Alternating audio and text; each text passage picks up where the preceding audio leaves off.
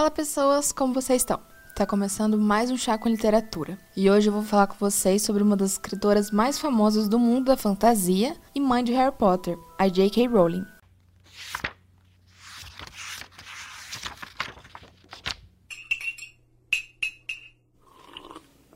Joanne Kathleen Rowling, como é seu nome de batismo, adotou a abreviação J.K. quando o livro de Harry Potter e a Pedra Filosofal foi lançado em 1997 em homenagem à sua avó. Filha mais velha de Peter Jolin Rowling e Anne Volant, a autora tem apenas uma irmã, a Diane, que é dois anos mais nova. Joanne nasceu em 31 de julho de 1965, em Yale, na Inglaterra, data que também colocou para o aniversário de Harry Potter. Por trás da fachada da casa de tijolos antigos de uma rua no subúrbio de Brizol, para onde havia se mudado com a família aos quatro anos, as duas irmãs brigavam como cão e gato. Mas quando não estavam brigando, brincavam de fazer magia e encenavam longas peças de teatro. Como outras crianças de suas idades, jo Joanne e Dee pareciam ter a chave secreta para viajar pelo mundo da fantasia sempre que quisessem. O escritor brasileiro Monteiro Lobato chamava essa viagem de pó de prelim pim pim.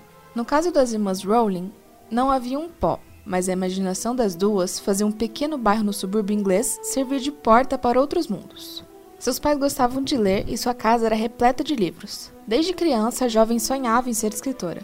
Seus primeiros traços de imaginação e seu gosto pela escrita já eram latentes. Tanto que aos seis anos, Joanne escreveu seu primeiro livro, sobre um coelho chamado Coelho. A infância e adolescência foram períodos decisivos para ela, nos quais suas histórias começaram a ganhar alicerce. Joanne tinha nove anos quando sua família foi morar no campo. Sua casa era próxima ao cemitério da cidade e os túmulos se tornaram parte de muitas brincadeiras dela com sua irmã. E com isso, o Halloween, a festa das bruxas, no dia 31 de outubro, passou a ser o feriado preferido das meninas. Com 11 anos, ela já tinha uma segunda história sobre sete diamantes amaldiçoados que pertenciam a pessoas diferentes. Mas como nem tudo são flores, sua habilidade para contar histórias ficou em segundo plano durante a adolescência, pois teve que enfrentar a doença da mãe e suportar a relação conflituosa com o pai, com quem não tem falado ultimamente e sequer gosta de entrar em detalhes a respeito. A autora considera esse período como um dos mais infelizes e revelou que Hermione Granger foi baseada na própria vivência aos 11 anos. Com 18 anos, Joanne se mudou para estudar língua francesa e clássica na Universidade de Exeter, o que se mostrou bastante útil anos depois para criar os feitiços do universo bruxo. Porém, ela escolheu o curso por pressão dos pais, que sonhavam em ver a filha seguir a carreira de secretária bilíngue. Após sua formatura, trabalhou durante algum tempo na Anistia Internacional. A autora conta que essa foi uma das experiências mais inspiradoras de sua vida, pois lia todos os dias cartas escritas às escondidas por pessoas vivendo em regimes ditatoriais, com o intuito de mostrar ao mundo a realidade. E em 1990, durante uma viagem de trem lotado de Manchester a Londres, Joanne se lembra dos vizinhos, Ian e Vic Porter. Foi nessa viagem aparentemente chata que ela teve a ideia mais interessante e lucrativa de sua vida, a de escrever sobre a saga de um menino com o sobrenome Potter. Ela conta que, abre aspas, a história foi concebida num repente. Fui obrigada a pensar nela durante quatro horas que durou a viagem, pois não tinha caneta nem papel e tive vergonha de pedir emprestado. Fecha aspas. Ao desembarcar na estação, muitos personagens já estavam definidos. Abre aspas, Harry Potter simplesmente entrou na minha cabeça inteiramente formado. Fecha aspas. Em 1991, deixou o cargo de pesquisadora e foi morar em Portugal. Nesse período, dava aulas de inglês e continuava sua trajetória literária. Em Portugal, Joanne casou-se com o jornalista Jorge Arantes, pai de sua filha Jéssica. O casamento é um assunto tabu para a escritora. Uma biografia sua não autorizada, escrita por Sean Smith, narra detalhes sobre a difícil relação do casal, incluindo as brigas em público. Quando Joanne e Arantes se separaram, sua filha Jéssica ainda era um bebê. Mas no final de 1994, Joanne decidiu se mudar com a menina para Edimburgo, na Escócia, para ficar mais perto de Dee, sua única irmã.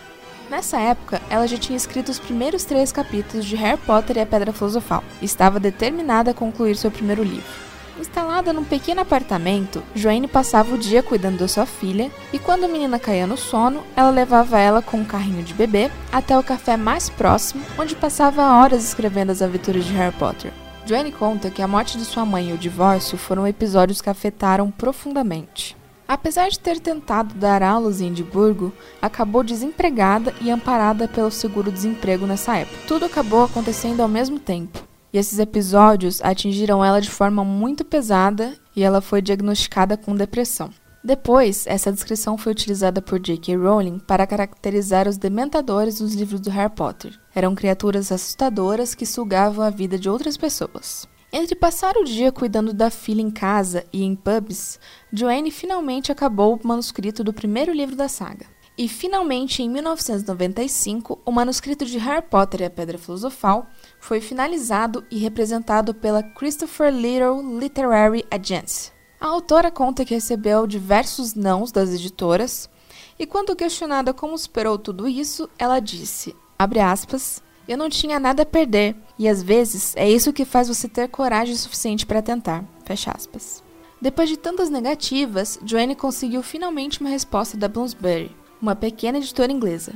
O agente literário da editora queria ler o restante do texto, e segundo ela, foi a melhor carta que ela já recebeu na vida. Um fato engraçado é que J.K. Rowling deve parte do sucesso à filha do dono da editora. A menina leu os três primeiros capítulos e imediatamente queria o resto. Mas mesmo assim, os editores não acreditavam que seria um grande sucesso. O editor de Joanne aconselhou que ela procurasse um emprego fixo, pois ele achava que seria impossível ganhar dinheiro vendendo livros para as crianças. E finalmente, em 1997, Harry Potter e a Pedra Filosofal foi publicado. E a autora precisou adicionar um K no nome, por sugestão de Cunningham, que disse que seria difícil que os leitores comprassem um bom livro tão obviamente escrito por uma mulher. Por isso, em vez de Joanne Rowling, as capas foram creditadas a J.K. Rowling. O livro Harry Potter e a Pedra Filosofal conta a história de um bebê que foi deixado na porta da família Dursley com uma carta contando quem ele é e quais os mistérios que envolvem a sua sobrevivência após um duelo no qual os pais foram mortos. Onze anos depois, Harry descobre que é um bruxo e, como tal, deve ser educado na escola de bruxaria de Hogwarts, onde enfrenta dificuldades e finalmente derrota o mais temível dos feiticeiros. Sua história tinha algumas inspirações de personagens, como, por exemplo, Hermione Granger, que foi inspirada em si mesmo quando tinha 11 anos, como eu já havia dito. Ronald Weasley foi inspirado em seu melhor amigo, Sean Harris. O carro voador dos Weasley foi inspiração no carro Ford Anglia turquesa de Sean Harris. Alvo Dumbledore foi inspiração em Alfred Dunn, diretor do colégio St. Michael's. A estação King's Cross, que foi onde seus pais se conheceram em um trem dessa plataforma. E aliás, após o sucesso de Harry Potter, a estação King's Cross se tornou uma atração turística. E os Dementadores, como também já havia dito, foi o período que ela ficou com depressão e sentia sua alma sendo sugada. Já sobre a personagem Rita Skeeter, havia uma especulação em torno dessa personagem devido ao relacionamento intenso de Rowling com a imprensa, e que por isso ela criou uma jornalista fofoqueira e sem escrúpulos. Mas a autora desmentiu os boatos ao revelar que Rita Skeeter fora escritora antes de ser famosa. A publicação recebeu o prêmio Livro Infantil do Ano, concedido pelo British Books Award. O livro, que os editores acharam que não chegaria a ser um sucesso, vendeu no mundo todo milhões de cópias. De fato, a saga Harry Potter foi um sucesso de vendas com mais de 500 milhões de cópias em mais de 50 línguas. A partir desse momento, a vida da autora começou a mudar drasticamente. Prisioneiro de Azkaban, terceiro livro da saga, foi o primeiro a quebrar todos os recordes ao vender cerca de 3 milhões de exemplares nos Estados Unidos nas primeiras 48 horas de lançamento. Depois, o sexto livro, Enigma do Príncipe,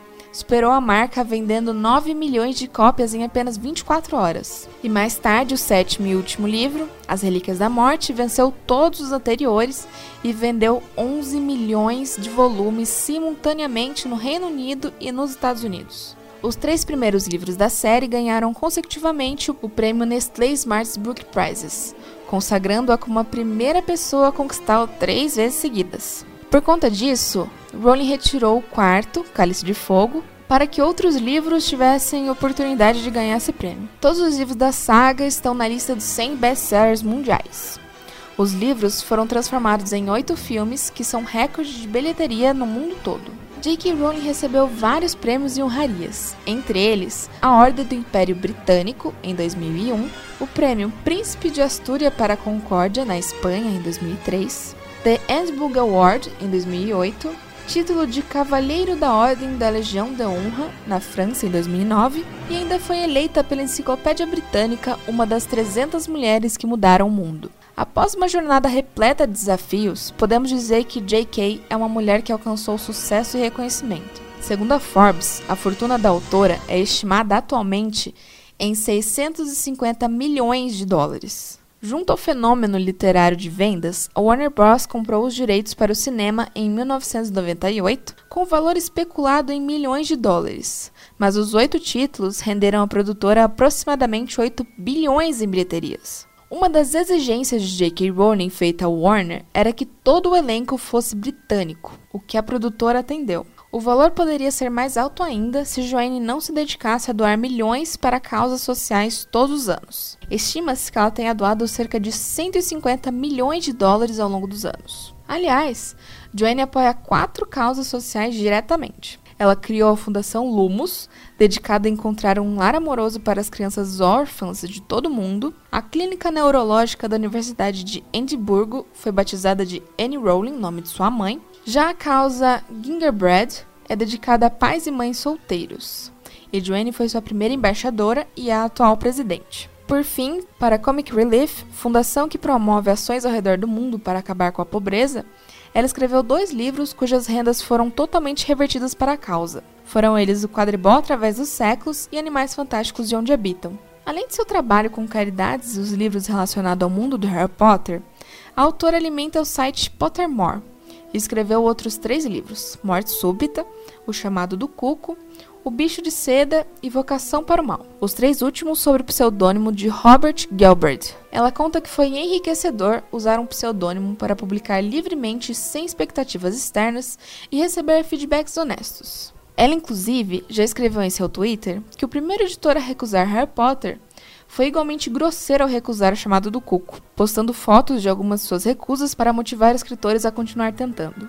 No entanto, pouco tempo depois do lançamento de seu primeiro livro, sua identidade foi revelada. Atualmente, a autora mora em Edimburgo com seu marido Neil Murray, com quem é casada desde 2001, sua filha Jessica e seus outros dois filhos do segundo casamento, David e Mackenzie. J.K. Rowling tem 54 anos de idade, com mais de 450 milhões de livros vendidos no currículo, uma legião de fãs ao redor do mundo e como principal força por trás de um dos maiores impérios do mundo do entretenimento, a marca Harry Potter, avaliada em 24 bilhões de dólares. E todas as outras coisas que dizem a respeito do bruxinho mais famoso da literatura e do cinema.